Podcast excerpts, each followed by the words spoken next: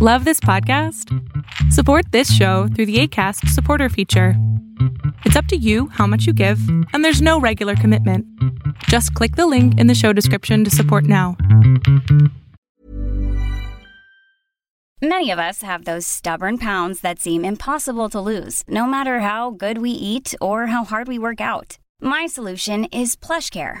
PlushCare is a leading telehealth provider with doctors who are there for you day and night to partner with you in your weight loss journey. They can prescribe FDA-approved weight loss medications like Wegovy and Zepbound for those who qualify. Plus, they accept most insurance plans. To get started, visit plushcare.com slash weight loss. That's plushcare.com slash weight loss. Cool fact a crocodile can't stick out its tongue. Also, you can get health insurance for a month or just under a year in some states. United Healthcare short term insurance plans, underwritten by Golden Rule Insurance Company, offer flexible, budget friendly coverage for you. Learn more at uh1.com. Lo que estás a punto de ver es solamente un fragmento de mi programa Pregúntame en Zoom un programa que hago de lunes a jueves de 7 a 8 de la noche, en donde intento contestar preguntas a 10 personas sobre emociones, salud mental, problemas de la vida diaria, lo que sea. Espero disfrutes este episodio. Hola, hola, ¿me escucha? No toques nada. Ay, nada. Ok, perfecto. Tu corazón nada más. ya, para cerrar. No, pues sí. Este, no, es que lo toqué y sin querer ya no se pudo volver a abrir, pero bueno. Ay, me, me, hiciste llorar, pero fue como un lloriqueo así liberador. Ese, ese es mi trabajo, según mi hija. Ah, bueno. Hacer llorar a mis pacientes. pero es, es chido, es chido, se disfruta. Entonces, ¿vas a seguir siendo miserable? No, claro que no. Bien. Para que, nada más como para, para mí, para mí. ¿Por, qué tú, ¿Por qué cantar? ¿Por qué te gusta eso? ¿Por qué me gusta cantar? Porque siento que doy amor. Ok. ¿Podrías entonces, cada vez que tengas estas dudas de ti misma, cantarte a ti? Cantarme a mí. Wow. Mirarte al espejo, mirarte al espejo y cantarte una canción que a ti te fortalezca. Que digas, esta canción va a fortalecer a la gente y te la cantas a ti, directamente a ti.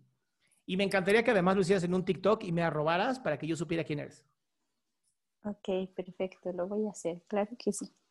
¿Va? Sí, muchas gracias, Adrián. A ti, mi vida, un besito.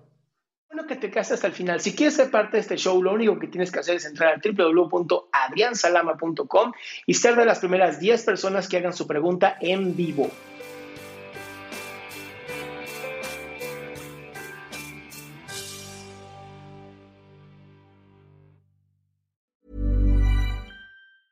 Hi, I'm Daniel, founder of Pretty Litter. Did you know cats tend to hide symptoms of sickness and pain? I learned this the hard way after losing my cat, Gingy. So I created Pretty Litter, a health monitoring litter that helps detect early signs of illness by changing colors, saving you money and potentially your cat's life. Pretty Litter is veterinarian developed, and it's the easiest way to keep tabs on your fur baby's health right at home. Go to prettylitter.com and use code ACAST for 20% off your first order and a free cat toy. Terms and conditions apply. See site for details. If you thought the only way to get a more defined jawline with natural looking results was through surgery, think again. Juvederm Volux XC is a non surgical injectable gel filler that improves moderate to severe loss of jawline definition and can help you achieve natural looking results with little downtime. Even better, this improved definition lasts up to one year with optimal treatment. No maintenance required. Improve jawline definition for a smooth, sculpted look with Juvederm Volux XC. For important safety information and to find a licensed specialist, visit juvederm.com. That's J U V E D E R M.com. Not for people with severe allergic reactions, allergies to lidocaine, or the proteins used in Juvederm. Common side effects include injection site redness, swelling, pain, tenderness, firmness, lumps, bumps, bruising, discoloration, or itching. There's a risk of unintentional injection into a blood vessel, which can cause vision abnormalities, blindness, stroke, temporary scabs, or scarring. Talk to a licensed